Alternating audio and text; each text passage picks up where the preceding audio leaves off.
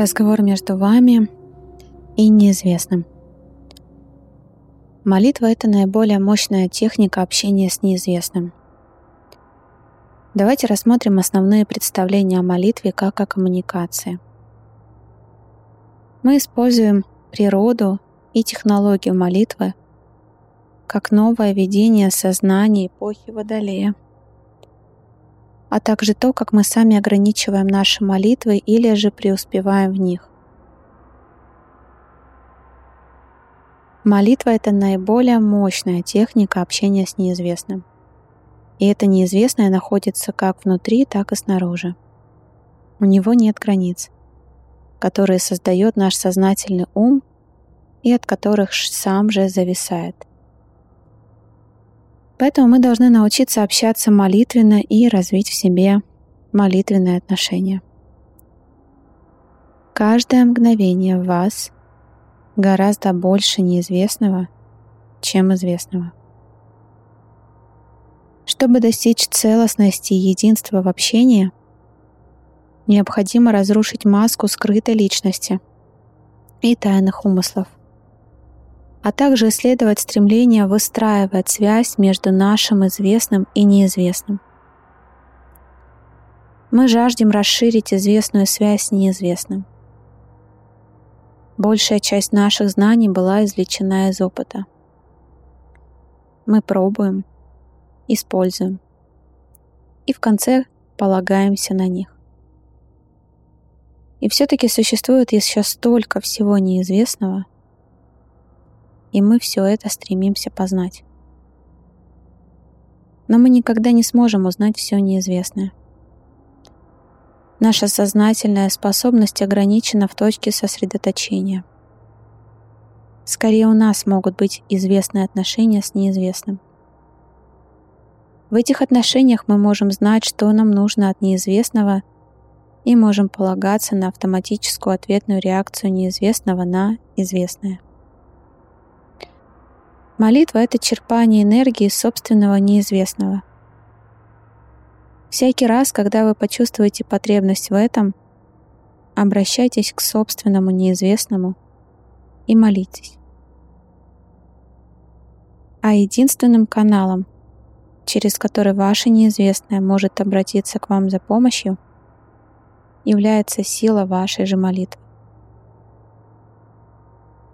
Молитва — это не разговор с Богом.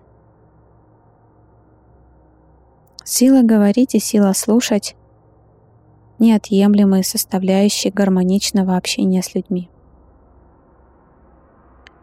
Не менее важны они и в общении известного с неизвестным. Молитва созда- создает специфические проекции и чистоту в нашем уме и нашей ауре, так же как мантра, которая создает особенное перемещение – и комбинацию звуков, которые влияют на эндокринную и нервную систему. Мантра — это сила слова. Молитва человека, окрыленная силой слова, это само проявление божественности. И ритм должен быть таким. Именно ритм создает вибрацию. Именно вибрация движет Вселенной. Если вы сможете дать вибрации положительный заряд, мир будет у ваших ног. Ничто не будет стоять между вами и вами. В чем заключается концепция молитвы? Что такое молитва? Прежде чем углубиться в саму молитву, давайте дадим ей определение. Молитва — это не разговор с Богом — вас всех учили этому, хотя это в корне неверно. Это утверждение распространилось во всех развитых странах, и его считают правильным. Но молитва — это не разговор с Богом. Нет необходимости разговаривать со своей душой. Душа уже в вас и разговаривает даже без вашей помощи. Во многих из нас все еще живет старое понимание молитвы. В нашем представлении молиться означает сидеть и выпрашивать у далекого божества или святого признание или исполнение желаемого. Таким образом, нас учили желать, просить и молить, но никак не общаться от сердца к сердцу, осознавать свою бесконечность и утверждаться в сознании. Подход эпохи Водолея совершенно другой. Мы не чувствуем разделения между бесконечностью, Богом и своей самостью. Это означает, что и цель молитвы видится уже в другом. Чтобы понять и применить видение эпохи Водолея, нам придется осознать свои старые представления о молитве и настроить их так, чтобы учиться ей по-новому. Неверной является убежденность собственной греховности и необходимости искупать грехи. Если я создан по образу и подобию Бога, то в чем же тогда мой грех? Как может быть греховен этот образ? И как грех может быть во мне? Я преисполнен греха, когда мое неизвестное не со мной. Я слаб. Я немощен, когда меня окружают соблазны. Я стараюсь заниматься вещами, лишенными смысла, реальности или воздействия. Я просто пытаюсь обмануть самого себя. Я отлично умею играть в игры сам с собой. И только этим и был всегда занят но это не означает, что я грешу. Просто когда я не связан со своим неизвестным и не использую силу своего неизвестного, тогда я слаб. Слабым меня делает не кто-то другой, совсем нет. Никто не может сделать меня сильным, и никто не может сделать меня слабым. Я сам делаю себя сильным и слабым. Я сам соединяюсь со своим неизвестным в молитве и становлюсь необыкновенно сильным. Разъединенность с неизвестным делает меня бесконечно слабым. Вот так все просто.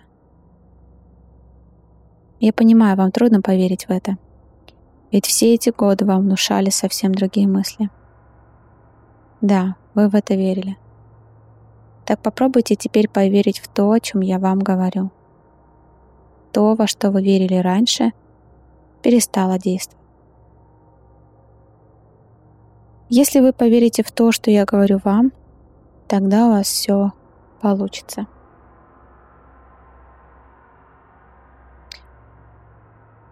В конечном счете молитва — это нечто очень личное. Молитва каждого человека неповторима. Это наука сердца, подчиняющаяся вселенским законам. И существует два великих подхода — преданность, бхакти — и сила достоинства совершенного Я, Шакти. В Бхакти мы используем силу преданности. Покоряемся, поклоняемся и становимся нулем, обнуляемся. Этим путем идут, идут многие, но для людей Запада он сложен. В Шакти мы становимся бесконечностью — мы находимся в близости с бесконечным и сознательно сливаемся с ним. Вы можете стать нулем или бесконечностью. Находиться посередине сложно. Как только вы становитесь чем-то, вам хочется еще большего.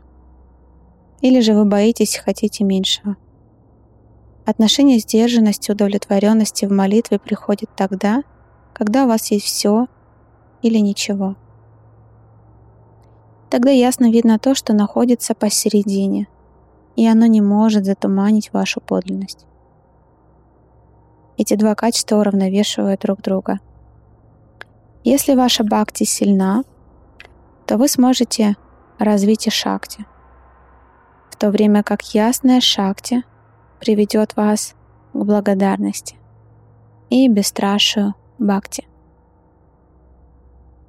И третье качество кундалини-йоги — это радж. Радж — это царственность. Это признание человеческого наследия. Вы совершенны, как творение Создателя. Вам нечего терять или приобретать.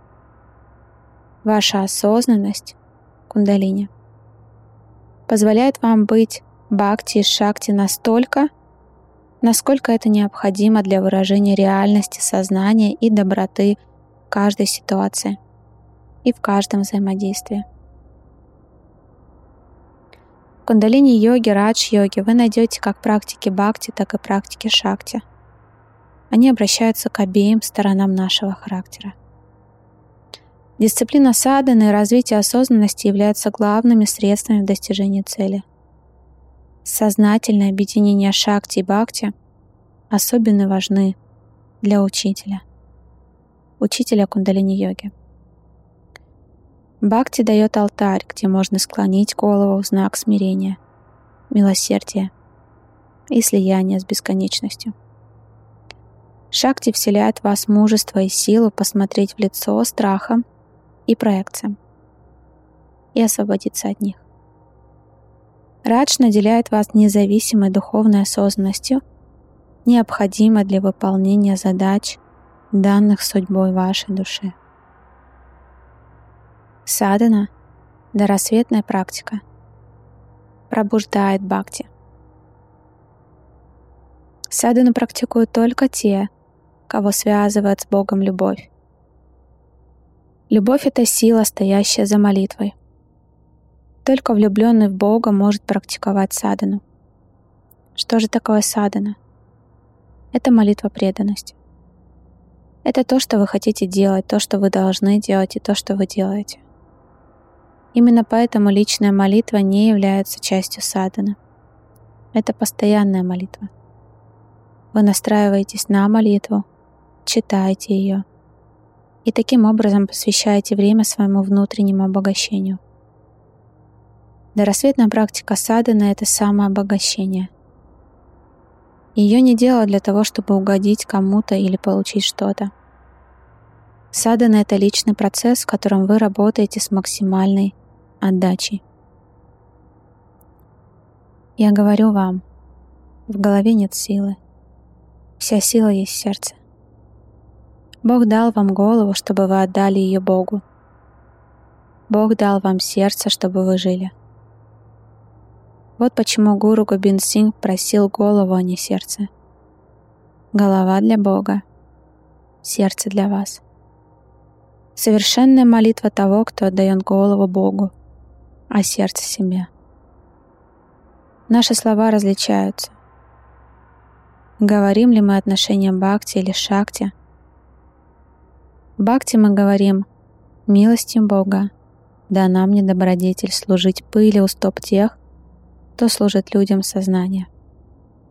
В шакти мы говорим «пусть рука моя и сердце мое служат с истинной силой и чистотой, воплощая волю Бога.